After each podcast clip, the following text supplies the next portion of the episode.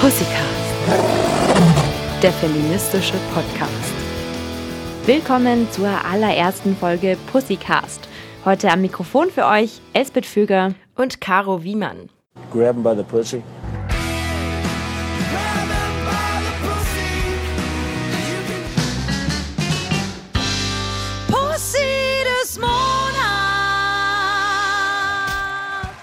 Die Pussy. Eigentlich kommt das Wort ja aus dem Englischen und meint eine weibliche Hauskatze. Jetzt ist es mehr so ein vulgäres Wort für die Vagina. Oder woran denkst du, wenn du das Wort Pussy hörst? Also ich kenne es eigentlich vor allem als Synonym für Weicheier. Also Leute, die nicht jeden Tag 10 Kilo Fleisch in sich reinschaufeln und in ihrer Freizeit Mauern bauen. Klar, Sprüche wie du Pussy oder du Mädchen, das ist eine Beleidigung. Ja, wir sehen das aber anders. Uns ist eigentlich ziemlich egal, ob mit oder ohne Pussy. Alle haben Respekt verdient. Aber es gibt immer noch Leute, die das manchmal vergessen.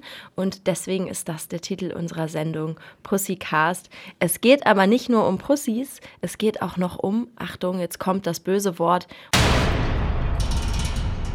um Feminismus, also um die Gleichberechtigung und körperliche Selbstbestimmung von Frauen, wie bei Pussy Riot oder Pussy Terror TV.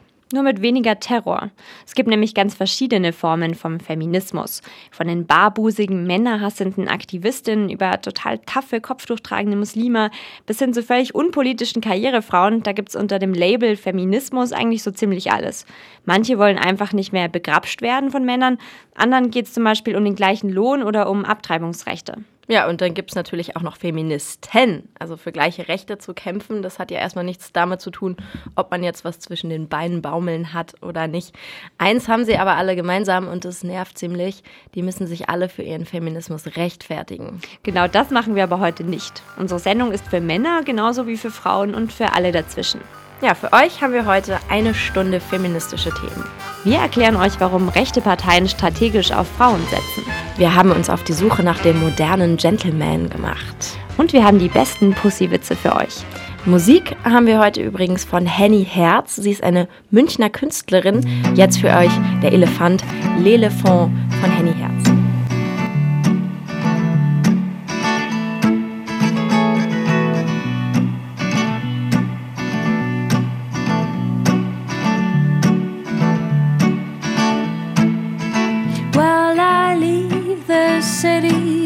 Town where I was born to seek greener pastures and reach up for the sun. May well be that I got mad, that I have no idea, but I don't give a damn because I can't stay here. So I take the train no matter where, just out of the rain. And in this rain, I'm gonna view the world. I take the train no matter where just out of this pain that prevents me from being myself. Now I come to a place of my childhood memory where I meet a little girl I always wanted to be. Like her who has no fear and speaks animals, who knows how to enjoy life like nobody else. And she takes me around to let me see the world through her eyes, and I realize that I love to live. I'll get around and see the world through my eyes, and I can feel my heart beat.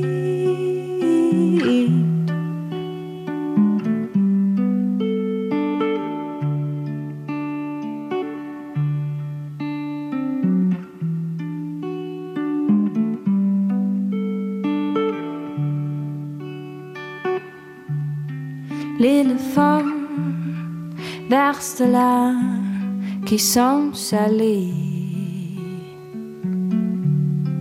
L'éléphant vers ceux-là qui sont salés. L'éléphant vers ceux-là qui sont salés.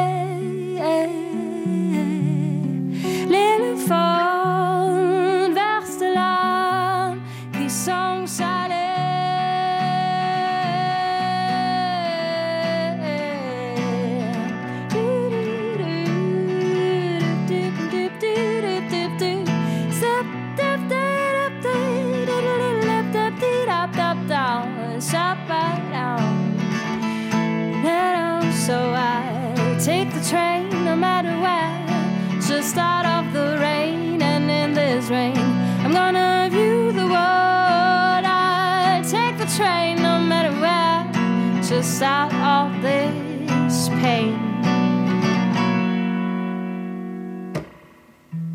prends le train n'importe où, je n'aime pas la pluie.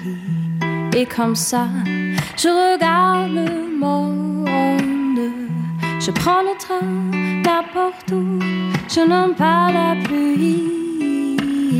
Alors je dis au revoir.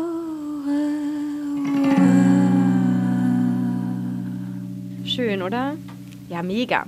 Henny Herz heißt übrigens eigentlich Henriette Gröblehner. Und gerade ist sie auf Weltreise und kann deswegen gar nicht bei uns im Studio sein. Aber sie hat uns einen kleinen Gruß geschickt.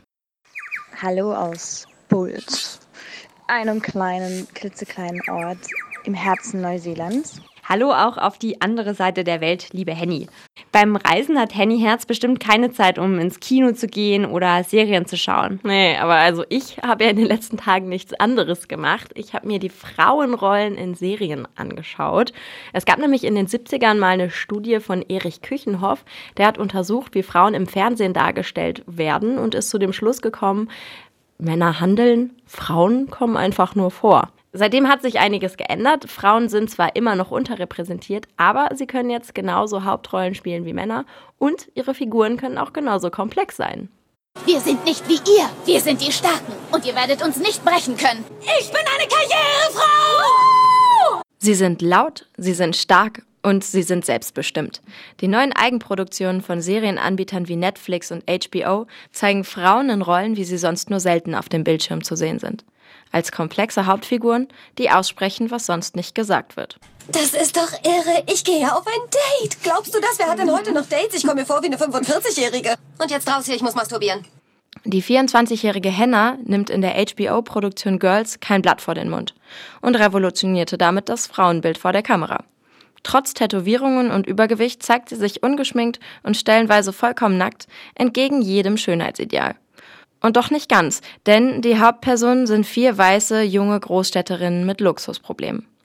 Dabei zeigt Netflix auch Frauen, wie sie normalerweise in glanzvoll produzierten Serien nicht zu sehen sind, aber in der Realität eben manchmal aussehen. Und zwar aus allen Schichten und unterschiedlicher Nationalitäten. Du hast so Fernsehtittchen. Die stehen von alleine ganz frech in der Gegend rum. Und jetzt verpiss dich! Orange is the New Black spielt in einem amerikanischen Frauengefängnis und erhielt dafür viel Aufmerksamkeit.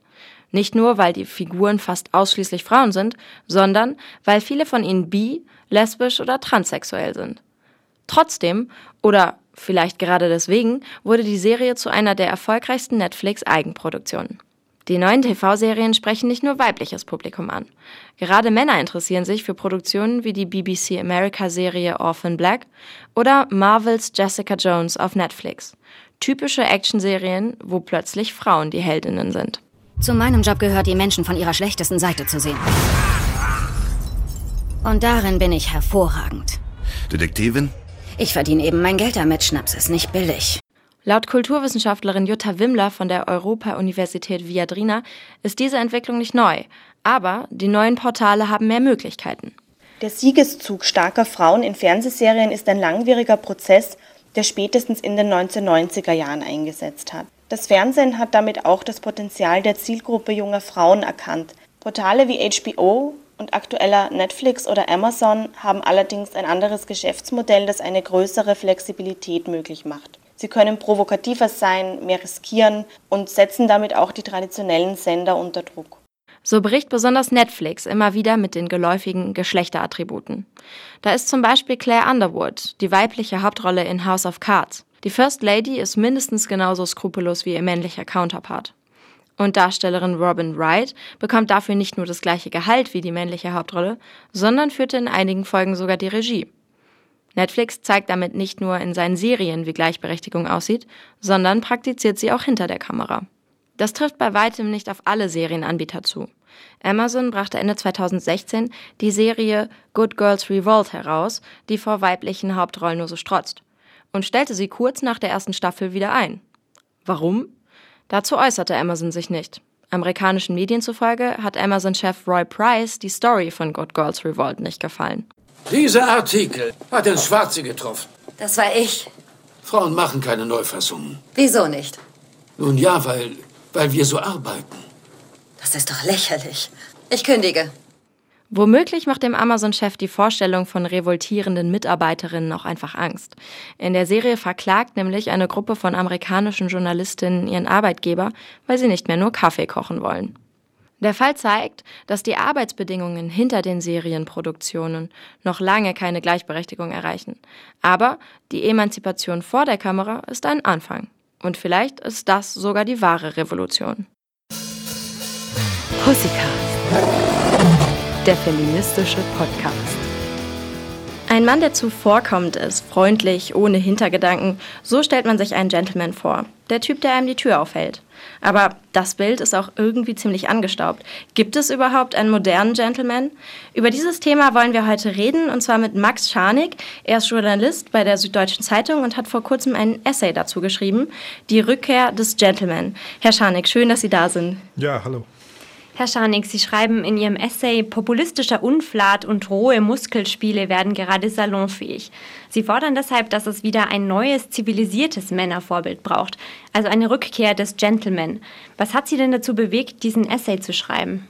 Naja, genau dieses, diese Beobachtung, dass also zurzeit oder in den letzten Jahren schon in, in den Medien und in den Regierungsetagen äh, wieder ein, ein Mann eigentlich das Sagen hat, von dem wir eigentlich ja dachten, er wäre irgendwie schon fast ausgestorben. Also ein Macho, würde ich jetzt mal sagen, wenn man Richtung Herrn Trump schaut, oder ein eben unhöflicher, beleidigender Stil sich wieder eingliedert und breit macht und das ist eigentlich, habe ich mir gedacht, seltsam, wo wir doch ziemlich hoch zivilisiert waren und sind schon und ähm, den Gentleman ja eigentlich schon mal als Krone der zumindest männlichen Schöpfung vor uns hatten. Und jetzt dieser Rückfall, dachte ich, könnte man daran erinnern, dass man eigentlich schon mal weiter war. Wir haben uns mal auf der Straße umgehört, was sich die Leute denn unter einem Gentleman so vorstellen. Ein feiner Herr. Jemand, der der Frau Frühstück macht wenn ein Typ die Tür aufhalten kann und einen schön mal einlädt, aber es sollte nicht so übertrieben sein. Das hat einfach was mit Stil und mit Umgangsformen zu tun. Wenn er mal eine Blume mitbringt, wenn er sich ordentlich benimmt, ist ein Gentleman. Was sagen Sie denn dazu? Ist das auch Ihre Definition eines Gentleman? Ja, ich glaube, was man jetzt gehört hat, ist, dass viele damit nur was rein Äußerliches verbinden. Also Tür aufhalten, Blumen mitbringen. Das sind freundliche Gesten, das stimmt. Aber was das Interessante beim Gentleman-Begriff eigentlich schon immer war, ist, dass es vor allem eine innere Haltung ist, die er ausstrahlt. Und zwar eine Freundlichkeit, die eben ihn mit jedermann, egal aus welchem Stand, sagte man ja früher, äh, sprechen lässt, ohne Anschauen der Person erstmal und einfach versucht, eine, eine gleiche äh, humanistische Weltanschauung zu vermitteln. Also es geht gar nicht so sehr um das Türaufhalten oder darum, dass er irgendwie gut angezogen ist oder so. Das ist eigentlich nicht der Gentleman. Ein Gentleman kann auch ein Taxi Taxifahrer sein zum Beispiel oder auch ein, ein, ein Obdachloser sozusagen. Es geht um die Haltung, um das Auftreten, um ein sehr bewusstes, sich selbstbewusstes Darstellen, das keinen anderen verletzt, das in keine andere Sphäre eindringen möchte, sondern das einfach nach seinen moralischen Regeln durch die Welt geht und versucht, überall freundlich und gerecht durchzukommen. Bei welchen Prominenten können Sie denn so eine Haltung beobachten? Naja, wir haben uns einige Prominente angeschaut. Natürlich gibt es müsste man jetzt sagen, Obama zum Beispiel hat es ja ganz oft vorgemacht, wie er mit einfach irgendeinem von der Security, mit einem Liftjungen scherzen kann, einfach im Vorbeigehen ein nettes Wort los wird und man sieht richtig, die Leute sind sowas von erstaunt und freuen sich und er trifft immer oder hat oft den richtigen Ton getroffen, egal mit wem er da gerade gesprochen hat. Und gerade bei so jemand erwartet man das ja nicht, dass er sich immer so Zeit nimmt, auch nur mal eine Minute auf die Seite zu schauen. Und das hat er eben ganz toll gemacht, finde ich zum Beispiel. Sie haben gerade schon gesagt, es geht nicht nur um das Verhalten gegenüber Frauen, sondern jeder Mann, also auch Männern. Ähm, trotzdem heißt es ja Gentleman. Ist das jetzt ein Vorbild, was nur für Männer gilt oder kann der Gentleman auch ein Vorbild für Frauen sein? Heute glaube ich, dass wir eigentlich diesen Man streichen könnten und sowas wie Gentlehuman oder so draus machen könnten, weil es natürlich genauso denkbar ist, dass diese Wesensarten oder diese Lebensart des Gentlemans auch eine weibliche sein soll und sein kann und auch ein weibliches Ideal ist. Also diese Freundlichkeit, dieser Respekt vor jeder Kreatur, Mensch und Tier, dieses, diese, diese Sorge um, um Harmonie und ein bisschen zwischenmenschliche Aufmerksamkeit, das sind ja, jetzt mal pauschal gesagt, auch weibliche Wesenszüge, sodass ich glaube, dass vielleicht das in der Geschichte einfach ein bisschen untergegangen ist, dass Frauen oft schon so sind, während Männer, wenn sie mal so sind, gleich äh, als Gentleman gelten. Also das ist ein bisschen ungerecht, glaube ich. Sie hatten in Ihrem Essay geschrieben, ein Geheimnis des Gentleman ist, weltgewandt zu sein, zu flanieren, studieren, über den Dingen zu stehen. Das kann sich ja aber vielleicht nicht jeder leisten. Naja, flanieren bedeutet überhaupt nicht zwingend, dass ich mich da jetzt ins Flugzeug setzen muss oder dass ich immer in mondänen äh, Orten umherspaziere.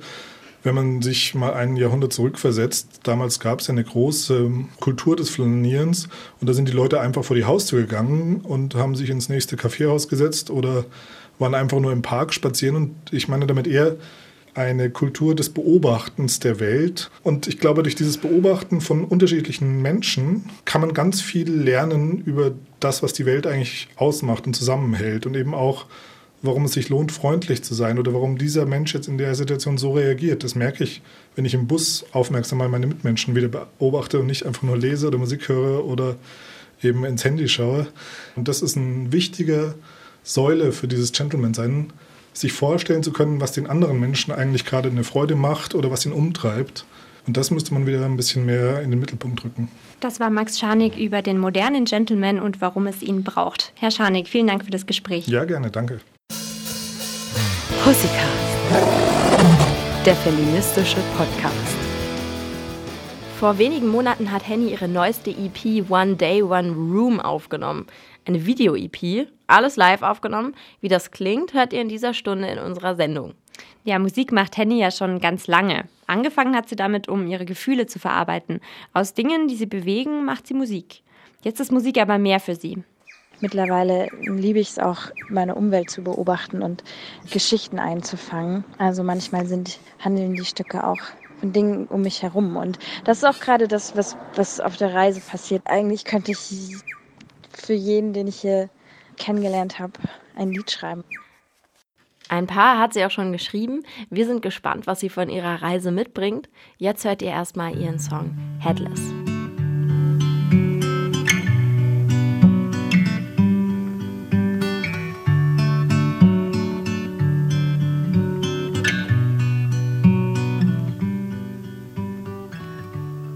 Taking a bus that drives me through the night, and so many people I've never seen on the same way as I am. Oh, I wonder what stories lie behind those eyes. Are there sorrows bigger than mine? While I'm looking out, you enter my mind, and every little word you said, I hold in my hand. I just managed to catch myself before I lost my head once again. And now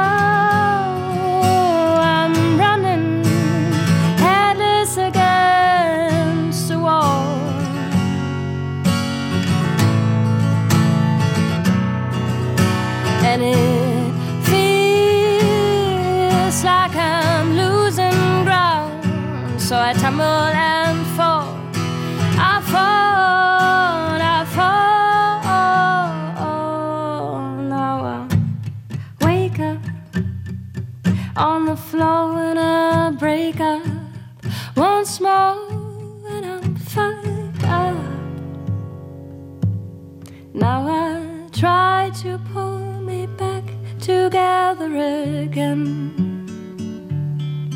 Do do do do. Do do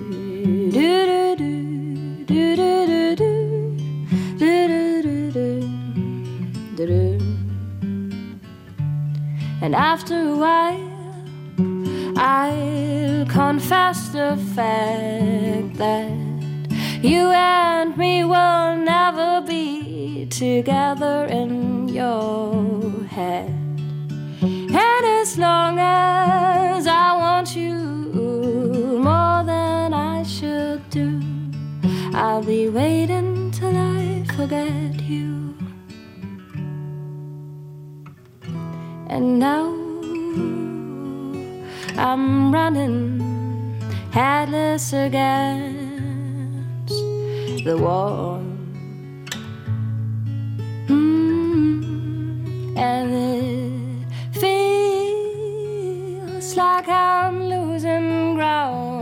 So I tumble and fall. I fall,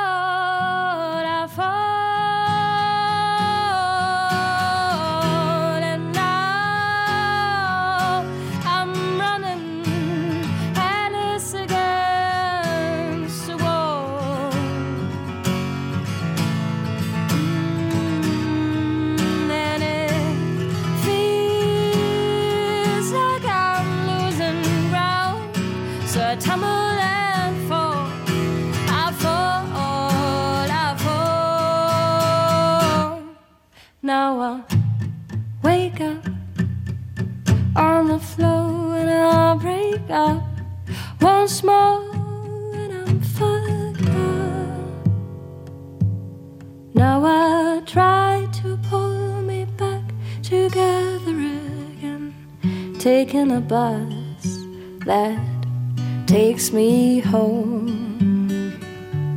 And so many people like you and me walking alone. Oh, I wonder what story hides behind your eyes.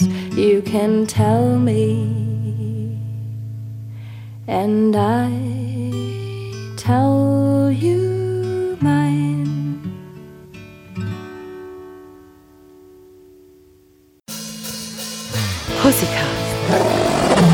der feministische Podcast.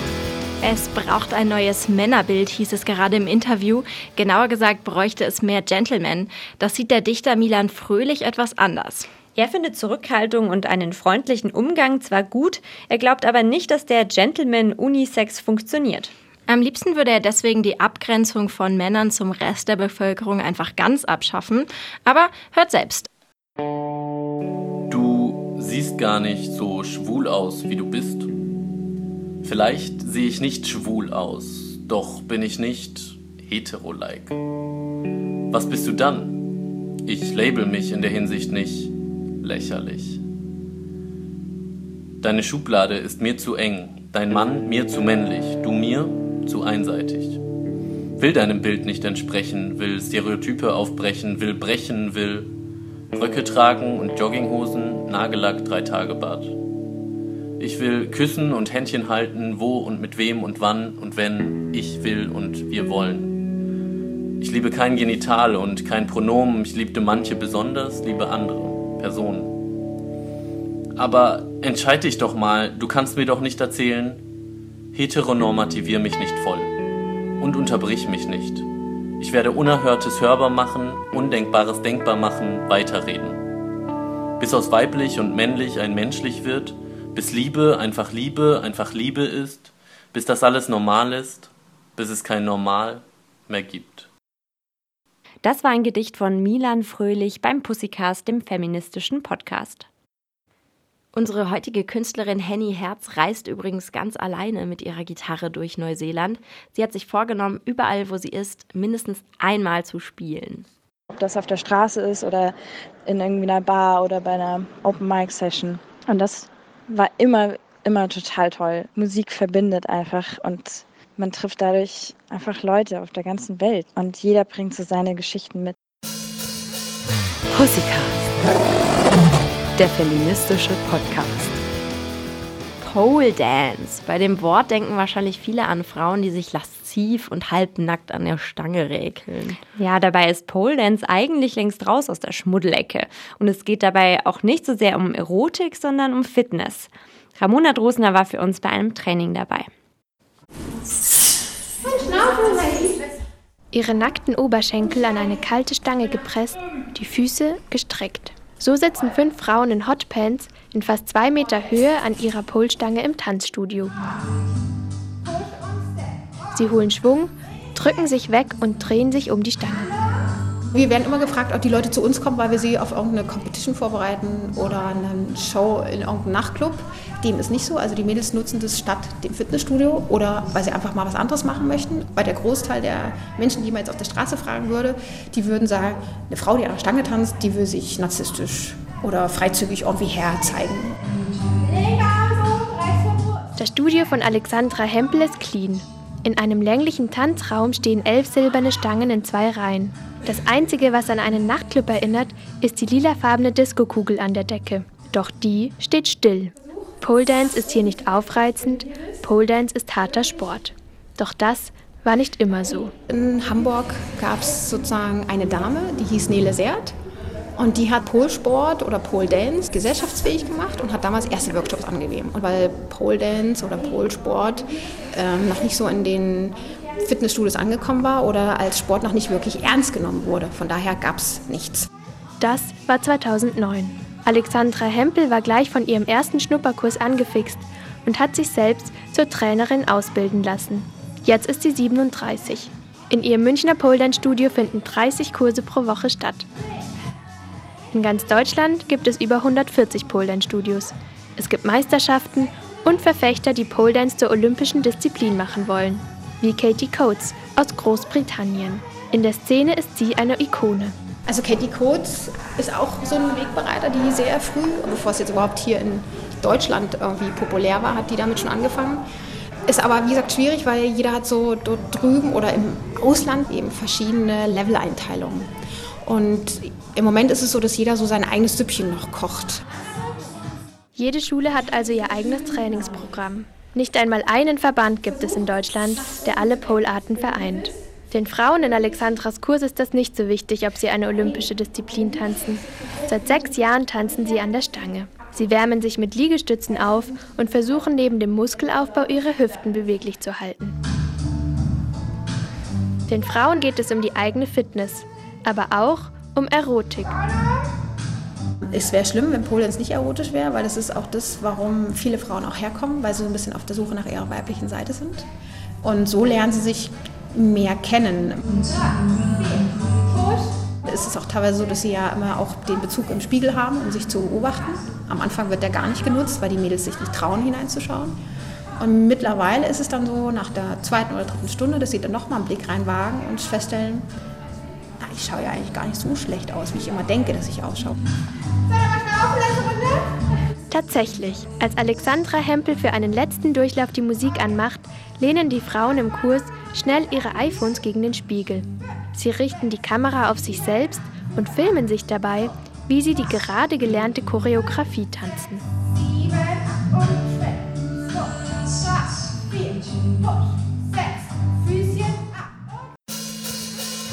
Pussycast, der feministische Podcast. Dieses Jahr ist Superwahljahr in Deutschland. Die Saarländer haben schon gewählt, im Mai kommen dann Schleswig-Holstein und NRW dran und im September geht es nochmal für uns alle an die Urne. Auf dem Wahlzettel steht dabei auch irgendwie der Feminismus. Ja, zumindest indirekt. Die AfD hat dem Feminismus nämlich ausdrücklich den Kampf angesagt. Sie vertreten rechtskonservative Ideale. Sie wollen zum Beispiel das Abtreibungsrecht verschärfen und Frauen sehen sie am liebsten in der Rolle der Mutter und Hausfrau. In vorderster Reihe stehen aber bei der AfD ausgerechnet Frauen. Dabei ist die AfD auch nicht die einzige rechte Partei mit einer weiblichen Spitze. Zum Beispiel in Polen, da regiert seit 2015 eine Politikerin einer nationalkonservativen Partei. Und in Frankreich hat Marine Le Pen vom rechtsextremen Front National gute Chancen, bei der Präsidentschaftswahl im Mai in die Stichwahl zu kommen. Wie das alles zusammenpasst, hat sich Vanessa Wu angeschaut. Sprecher des Beitrags Sebastian Meineck. Die Alternative für Deutschland bekennt sich zur traditionellen Familie als Leitbild. Ein falsch verstandener Feminismus schätzt einseitig Frauen im Erwerbsleben, nicht aber Frauen, die nur Mutter und Hausfrau sind. Die Alternative für Deutschland setzt sich für eine Willkommenskultur für Neu- und Ungeborene ein. Mit diesen und anderen Forderungen will die AfD dieses Jahr in drei Landtage und in den Bundestag ziehen. Begeistert hat die AfD damit vor allem Männer. Ihre Wählerschaft besteht nämlich zu zwei Dritteln aus Männern. An der Spitze der AfD steht jedoch eine Frau, Frauke Petri. Für Heike Radwan von der Amadeo Antonio Stiftung ist es keine Überraschung, sondern die Fortsetzung einer altbekannten Rolle. Seit jeher gebe es rechtspopulistische oder gar rechtsextreme Frauen. Wenn man in die Geschichte guckt, sieht man sehr genau, dass Frauen zum Beispiel in der Zeit des Nationalsozialismus relevante Positionen, Funktionen übernommen haben, also hier auch sehr überzeugt waren von der menschenfeindlichen Ideologie und tatsächlich ja zum Beispiel auch als Fürsorgerinnen verantwortlich waren für Morde, für die Umsetzung der Euthanasie, aber auch für Jugendarbeit. Ideologisch betrachtet sind Weiblichkeit und Nationalismus eng verwoben. Es heißt schließlich die Nation, und viele nationale Galionsfiguren in Europa sind Frauen. Man denke nur an die französische Marianne oder die deutsche Germania. Gibt es nationale Krisen, dann wird als erstes und am lautesten das Leid der Frau beklagt. Denn Frauen wird die Rolle zugeschrieben, eine Nation biologisch und moralisch aufrechtzuerhalten. Frauen passen also gut in die rechte Ideologie, solange sie ihre Rolle als Gebärerin und Werteverfechterin nicht überschreiten. Und sie profitieren davon. Indem sich Frauen zum Beispiel rassistisch äußern, werten sie sich gegenüber vermeintlich Fremden auf. Am Ende nützt das Zusammenspiel den rechten Parteien, denn Frauen verleihen ihnen einen freundlichen Anstrich. Heike Radwan glaubt, dass rechte Parteien sich deswegen ganz strategisch mit Frauen in ihren ersten Reihen präsentieren. Die NPD hat schon lange erkannt, dass aufgrund dieser bestimmten Bilder, dass Frauen eben friedliebender seien oder freundlicher, unpolitisch, damit geben sich solche Gruppierungen, solche Parteien natürlich ein sozialeres, ein unverfängliches Image. Und nicht nur die NPD macht es so. In Frankreich, wo ebenfalls dieses Jahr gewählt wird, könnte Marine Le Pen vom rechtsextremen Front National die nächste Präsidentin werden. Seit nicht mehr Jean-Marie Le Pen, sondern seine Tochter Marine den Front National anführt, sind die Wahlergebnisse deutlich besser geworden. Die französische Politikwissenschaftlerin Nonna Meyer nennt dies den Le Pen-Effekt. Frauen erreichen bei gleichem Wahlprogramm mehr Wähler, genauer gesagt mehr Wählerinnen. Dabei hebt nicht nur das Geschlecht den Sympathiewert. Mit Marine Le Pen hat der Front National auch seine Rhetorik geändert. Während der Vater noch offen zugegeben hatte, an die Ungleichheit der Rassen zu glauben, heißt es bei einer Rede der Tochter um französisch zu werden, braucht es eine französische Natur, einen französischen Boden, eine Landschaft, Licht, Luft. Man wird niemals im tristen Grau aus Beton und Asphalt zum Franzosen. Auch wenn die Eltern seit mehreren Generationen hier leben. Man wird niemals zum Franzosen, wenn man keinen Boden, keinen Ursprung, keine Wurzeln hier hat. Frauen in rechten Parteien sind nicht nur rassistisch, sie können auch sexistisch sein. Manche rechte Politikerinnen wie Frauke Petri äußern sich nämlich auch explizit zu Familien- und Sozialpolitik. Im Interview sagt sie, ich finde es gut, dass es diese Beratungsstellen gibt. Ich glaube, dass es in vielen Fällen dann aber doch zu leicht gemacht wird, ähm, abzutreiben. Der politische Standard für die AfD ist ähm, die Partnerschaft, die Familie ähm, aus Frau, Mann und Kindern. Und wenn im öffentlich-rechtlichen Fernsehen fast kein Spielfilm in Deutschland mehr auskommt ohne das schwule Pärchen, das dann ganz toll gefunden wird von, von Mutter und Vater, dann möchte ich einfach nicht, dass das zum Standard erhoben wird. Sexismus, das zeigen Rechtspopulistinnen, ist eben doch keine reine Männersache. Wie viel Erfolg rechte Parteien im Superwahljahr 2017 haben werden, das wird also auch davon abhängen, wie sehr sie die Wählerinnen mobilisieren können.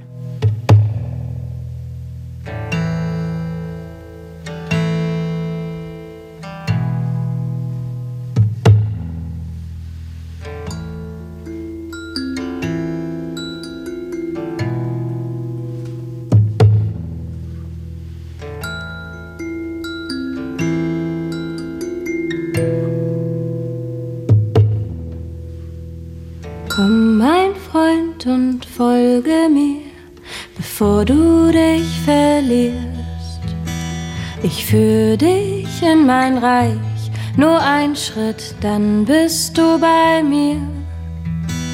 Dort fließt ein roter Fluss, er schlängelt sich durch schwarzen Wald. Und kurz bevor der Schlaf dich holt, singt dir die Nachtigall. So tief wie deine Sehnsucht bilden Tränen dort ein Meer. Es hüllt dich ein, nimmt dir den Schmerz. Die Lieder werden schwer. Und schwerelos schwebst du übers Land. Ohne Angst. Und schwerelos schwebst du übers Land ohne Angst.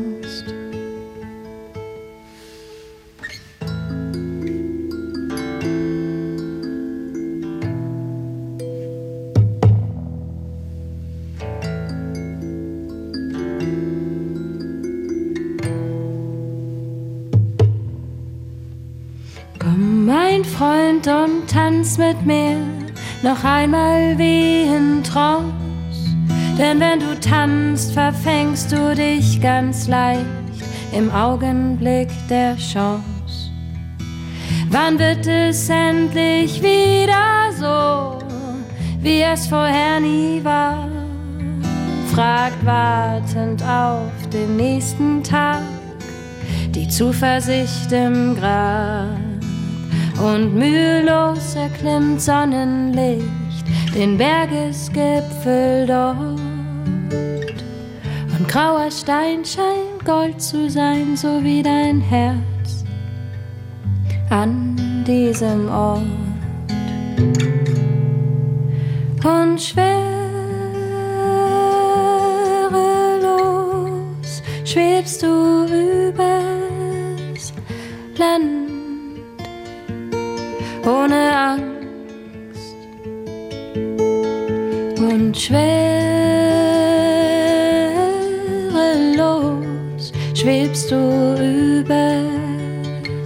Land. Ohne Angst und schwerelos.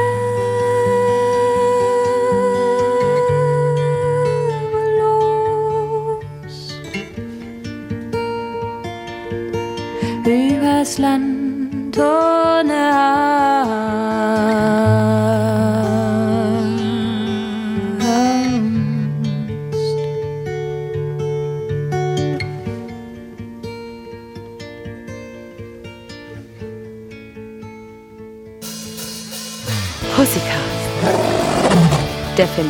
feministische Podcast. Die Palme wedeln, ein Flötensolo geben, dem Präsidenten die Hand schütteln. Es gibt echt viele Ausdrücke für männliche Selbstbefriedigung. Und echt wenige für die weibliche. Oder fällt dir da was ein? Nee, irgendwie nicht so. Aber ich meine, Vaginaspaß ist in unserem Wortschatz ja auch an sich nicht so präsent. Vaginawitze habe ich bisher jedenfalls noch nicht so gehört. Unsere Reporterin Annette will das ändern. Sie hat sich Vaginas mal genauer angeschaut. Jetzt ist sie hier und Annette, du siehst aus, als hättest du Spaß gehabt. Ja, kann man so sagen. Ich habe mich einen Abend hingesetzt, Vaginas recherchiert und bin direkt bei Woppelgängern hängen geblieben. Woppelgänger? Gibt es wirklich? Ja, das sind Dinge, die aussehen wie Vaginas, aber keine sind.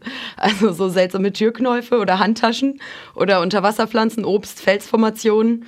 Es gibt einen Instagram-Account, der heißt Look at this Pussy mit 152.000 Followern. Der ist voll mit Woppelgängern. Schaut euch den an. Es ist so witzig. Ich habe Tränen gelacht. Und du hast dir dann ein paar Vagina-Witze ausgedacht? Äh, geht. Was uns wirklich fehlt, sind Worte für die weibliche Masturbation. So, es kann doch nicht wahr sein. Alle tun es, aber es gibt keine Worte dafür. Nur so eklige, die niemand benutzen will, so den Finger in die offene Wunde legen. Bah, das sagt keiner. Ja, ja, das ist echt nicht so schön. Also hast du dir ein paar Begriffe überlegt? Aber hallo. Ja, dann hau mal raus. Also gestern Abend habe ich meine Blume gestreichelt und meine Katze gekrault. Ich habe die Geige gezupft, die Edelpflaume gespreizt und die Butter zum Blubbern gebracht.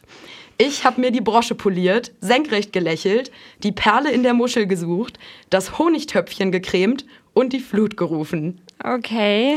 Und als all das erledigt war, habe ich meine Handtasche aber sowas von ausgeräumt, bin losgezogen, um die Auster zum Singen zu bringen und den Ursprung der Welt zu finden. Absolute Selbstjustiz. du wolltest doch auch Vaginamythen für uns recherchieren. Hat das geklappt oder warst du zu ähm, beschäftigt? Nee, nee, das äh, hat noch reingepasst. Man muss ja auch Pausen machen. Ähm, was ich da gefunden habe, war zum Beispiel eine römische Enzyklopädie aus dem ersten Jahrhundert. Hagelstürme heißt es, Donner und sogar Gewitter werden von einer menstruierenden Frau davongejagt, während Fleisch ungenießbar wird und Obst von dem Baum fällt, unter dem sie sitzt. Ja, geil, Ernte leicht gemacht. Es gab doch auch mal diesen Irrglauben von der Vagina dentata, also dass Männer der Vagina einer Jungfrau erstmal die Zähne ziehen müssen. Ja, und äh, noch im 19. Jahrhundert hieß es, dass Männer, die mit einer menstruierenden Frau schlafen, sich mit sexuellen Krankheiten infizieren. Und Mediziner aus Harvard haben verkündet, Frauen würden vom Lernen unfruchtbar werden. Krass, dass sie sich schon damals damit beschäftigt haben. Ja, aber so weit weg ist das gar nicht. Also in Saudi-Arabien dürfen Frauen unter 30 heute nicht selbst Auto fahren, weil das angeblich die Eierstöcke schädigt und zu behinderten Kindern führt. Und äh, Frauen über 30 dürfen selbst Auto fahren, aber sie müssen bis 20 Uhr zu Hause sein. Was krass. Ja, also in Teilen von Nepal äh, heißt es ab in den Schuppen. Da darfst du als menstruierende Frau ein Haus nicht betreten. Das gilt vielen als respektlos. Und in Burundi kämpfen die Frauen gegen richtig krasses Vorurteil. Ähm, wenn du deine Regel hast, darfst du dich nicht im gemeinsamen Badezimmer waschen, sonst stirbt deine ganze Familie. Oh Mann. Und die Vagina-Recherche war also nicht nur witzig? Nee, also nachdem ich Vagina-Synonyme, Witze und Woppelgänger durch hatte, habe ich äh, die Vagina-Monologe geguckt. Das ist ein Film mit und von Yves Ensler. Und ziemlich am Anfang geht es um eine 75-jährige Frau. Also die hatte alles durch, Ehe, Kinder bekommen und so weiter. Aber ihre Vagina, die hatte sie sich nie angeschaut und einen Orgasmus hatte sie auch nie. Und dann fing sie eine Therapie an und es hat Klick gemacht. Sie ging nach Hause, zündete Kerzen an, legte sich in die Wanne und hat ihre Klitoris gesucht. Über eine Stunde lang wegen der Arthritis in ihren Händen. Und als sie sie endlich gefunden hatte, da hat sie geweint. Und an der Stelle habe ich dann auch geweint, weil ich fand es voll tragisch und ich fand es wunder wunderschön, aber vielleicht lag das auch am fünften Glas Maracuja-Saft mit Aperol. Auf jeden Fall eine klare Empfehlung, sich die Vagina-Monologe mal anzuschauen. Ja, klingt so, als hätten auch Männer was davon. Danke, dass du da warst, Annette, und pass auf deine Hand auf. Pussycast, der feministische Podcast. Ihr hört die erste Folge Pussycast mit Caro Wiemann und Elsbeth Vöger. Uns geht es heute um die Gleichberechtigung und Selbstbestimmung von Frauen. Ja, und um Style. Wer sich schminkt, gilt ja als oberflächlich. Manche argumentieren sogar, dass zum Beispiel der Lippenstift Frauen zum Sexobjekt und einer Männerfantasie macht. Andererseits, das Schminken hat Frauen im Laufe der Geschichte auch selbstbewusster gemacht. Ich war bei der Recherche jedenfalls überrascht, aber hört doch selbst mal rein. Gesprochen hat den Beitrag meine Kollegin Vanessa Wu. Hallo! Ganz zum Anfang würde ich euch empfehlen, eure Lippen einmal mit einer Feuchtigkeitscreme einzucremen, damit sie nicht so beansprucht und spröde werden. Und hierfür habe ich einfach. Bibi23 gibt Schminktipps auf YouTube. Für viele Frauen gehört der rote Lippenstift zum Outfit dazu. Dabei war er schon immer mehr als nur ein schickes Accessoire. Der rote Lippenstift hat auch eine politische Geschichte. Schon die Suffragetten nutzen ihn als Kampfinstrument. Als die Frauenrechtlerinnen 1912 in New York für das Wahlrecht demonstrieren, tun sie das mit knallrot geschminkten Lippen. Ein Skandal. Lippenstift verbinden viele Anfang des 20. Jahrhunderts noch mit Aufmüpfigkeit, mit Frauen auf Abwägen. Rot ist auch eine Signalfarbe. Sie sagt, schau her, hier bin ich. Ulrike Nägele, Professorin an der Akademie Mode und Design in München. Rot ist eine der emotionalsten Farben. Die ist in der, in der Farbpsychologie eben steht die für, für Wut, für Blut, für, für Emotionen insgesamt. Und Rot hat eine sexuelle Konnotation. Rot ist auch die Farbe von Blut und von Erregung. Manche sehen in den langen, länglichen Lippenstiften sogar einen Phallus. Beim Auftritt der Suffragetten japst die konservative Welt noch nach Luft. Doch wenig später boomt der Lippenstift. In den 20er Jahren. Zu diesem Zeitpunkt wird die Moral lockerer, erklärt Ulrike Nägele. Das Korsett fiel weg, die Frau hat sich äh, in der Gesellschaft äh, radikal verändert in ganz kurzer Zeit im letzten Jahrhundert. Und dann kam auch das Make-up ins Spiel. Da ging es auch um verruchtes Make-up, auch dunkelroten Lippenstift. Das heißt, dort hat sich die Frau insgesamt auch mit, der, äh, mit dem Einsatz von Make-up einem großen Befreiungsschlag ausgesetzt. Der Lippenstift drückt für viele Frauen ein neues Selbstbewusstsein aus. Das lässt sich quer durch das 20. Jahrhundert beobachten. In ihrem Buch Ein Hauch von Lippenstift für die Würde beleuchtet Henriette Schröder Weiblichkeit in schweren Zeiten. Ihr Fazit? Gerade in Krisensituationen ist vielen Frauen Make-up wichtig, sei es in deutschen Konzentrationslagern, im kommunistischen Rumänien oder im belagerten Sarajevo. Das Schminken und die damit einhergehende Routine sorgen in unsicheren Zeiten oft für Stabilität. Außerdem kann Make-up ein Schutzschild sein, erklärt Ulrike Nägele. Das Make-up ist immer auch eine Maske. Es ist ja nicht das natürliche Gesicht. Man versucht es zu verschönern, man versucht es zu korrigieren, man versucht Dinge hervorzuheben. Dass das Make-up immer auch eine Möglichkeit ist, sich zu schützen vor etwas. Auch in der kommunistischen Diktatur in Rumänien gab Make-up manchen Frauen Halt. Zum Beispiel der Schriftstellerin Hertha Müller, die vom Geheimdienst schikaniert wurde. Als die Bedrohung ganz schlimm wurde, als es zu Verhören beim Geheimdienst kam und Freunde verhaftet wurden, habe ich besonderen Wert darauf gelegt, mich nicht aus der Hand zu geben. Schminken gehörte dazu. Ich wusste, wenn ich mich nicht mehr schminke, wenn mir das nicht mehr wichtig ist, dann habe ich mich aufgegeben. Ich habe mich auch geschminkt, wenn ich nicht zu einem Verhör ging. Aber wenn ich zu einem Verhör ging, vielleicht noch mehr. Das Schminken als Kriegsbemalung gegen den Alltag. Auch heute kann der Lippenstift Frauen in schweren Zeiten helfen. Die Blutkrebsorganisation DKMS organisiert Schminkseminare für kranke Frauen. Viele finden dadurch ihr Selbstbewusstsein wieder. In einem Werbespot heißt es, Obwohl sich alles um mich dreht, bin ich einfach nicht mehr da. Sie sehen nicht mich, nur die Krankheit. Etwas rot auf den Lippen. Dabei ging es nie nur darum, gesehen zu werden, sondern auch darum, sich selbst zu sehen. Pussycast der feministische Podcast. Wer oft zum Poetry Slam geht, der kennt das. Da treten ganz viele Männer auf und nur ab und zu mal eine Frau. Ja, ziemlich traurig. Aber eine, die sich schon länger im Slam behauptet, ist Felicia Brembeck, genannt Fee. Vor vier Jahren war sie deutschsprachige U20-Meisterin im Poetry Slam und hat unter anderem den Tassilo Kulturpreis der Süddeutschen Zeitung gewonnen. Außerdem ist sie Feministin mit ganzem Herzen, weil sie vieles in unserer Gesellschaft ungerecht findet. Wovon sie träumt, das hört ihr jetzt in ihrem Slam, wenn schlau das neue schön wäre. Wenn schlau das neue schön wäre, dann würden sich Beauty-Vlogs in etwa so anhören. Hallo ihr Süßen, herzlich willkommen zu meinem Smarty-Blog. Ihr kennt das ja alle, die Party fängt in fünf Stunden an und ihr wollt nochmal das Superpower Smartness-Programm durchziehen. Kein Problem mit meinem Brain-Special. Wenn alle immer für alles besonders klug, statt immer nur besonders schön sein wollten, dann würden alte Menschen jungen Akademikerinnen in der U-Bahn den Platz anbieten. Doktor vor Alter würden sie dann sagen, und die jungen Akademikerinnen würden verlegen kichern und dann bescheiden sagen, na ja, Gehirn liegt ja immer hinterm Auge des Betrachters. 14-Jährige würden in den Poesiealben schreiben, meine Hobbys sind mit Freunden treffen, recherchieren und Kant.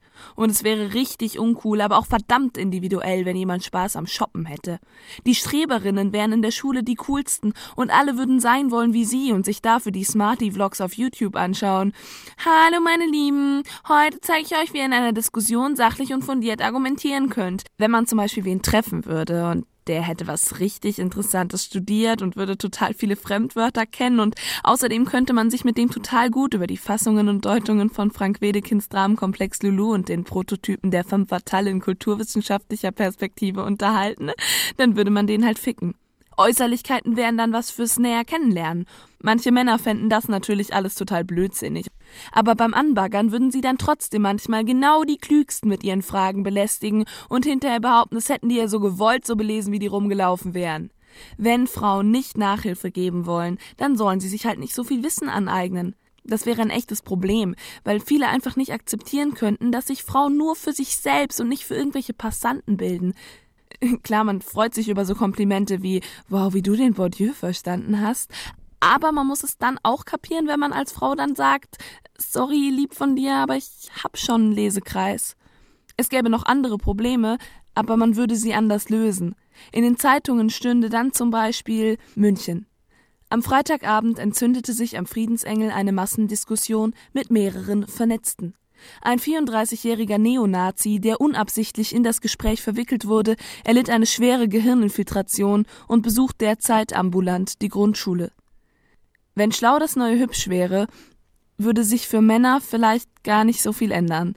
Sie müssten sich eben ihre Spitzenpositionen eher mit Frauen teilen, weil Mädchen in der Pubertät keine Zeit und kein Geld mehr damit verschwenden müssten, genauso aussehen zu müssen wie die gefotoshoppten Models in der Werbung und dann dieselbe Energie darauf verwenden könnten, zu lesen und zu lernen und zu schlafen und nerdig zu sein, wie gleichaltrige Jungs und das würde vermutlich doch einiges ändern.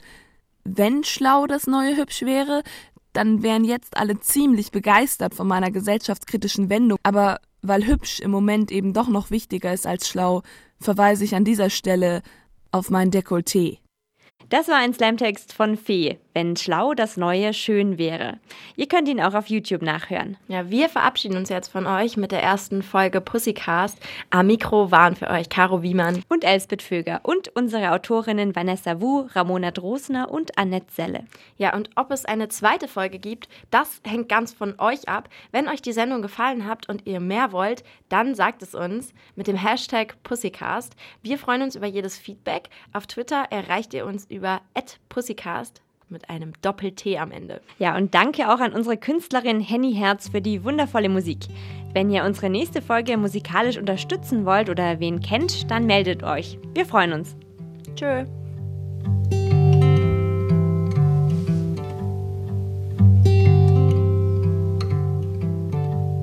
You find yourself here at the end of a street on the brink of a peaceful lake. There's nothing to see. Maybe in the dark your wounds will heal, your wounds will heal. And when the night will fall apart, you'll disappear, you'll disappear before you leave.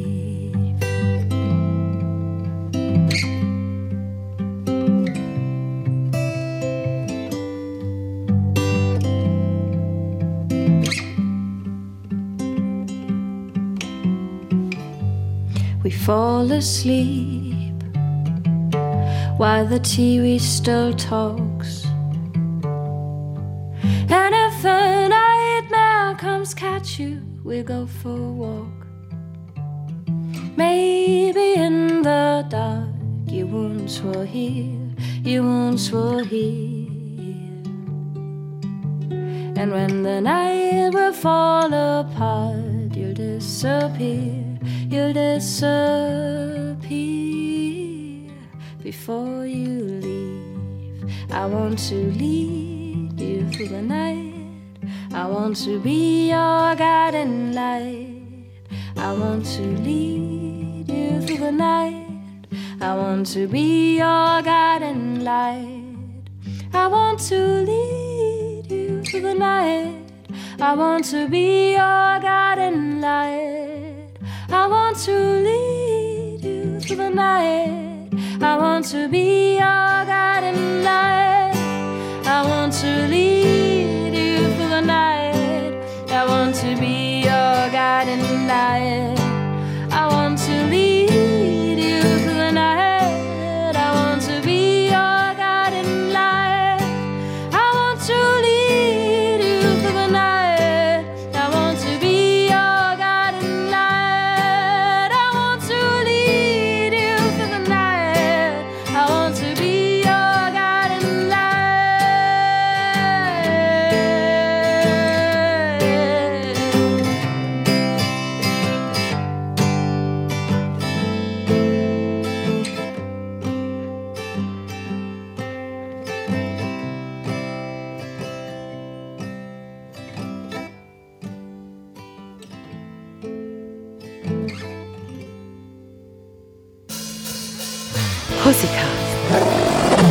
Der feministische Podcast.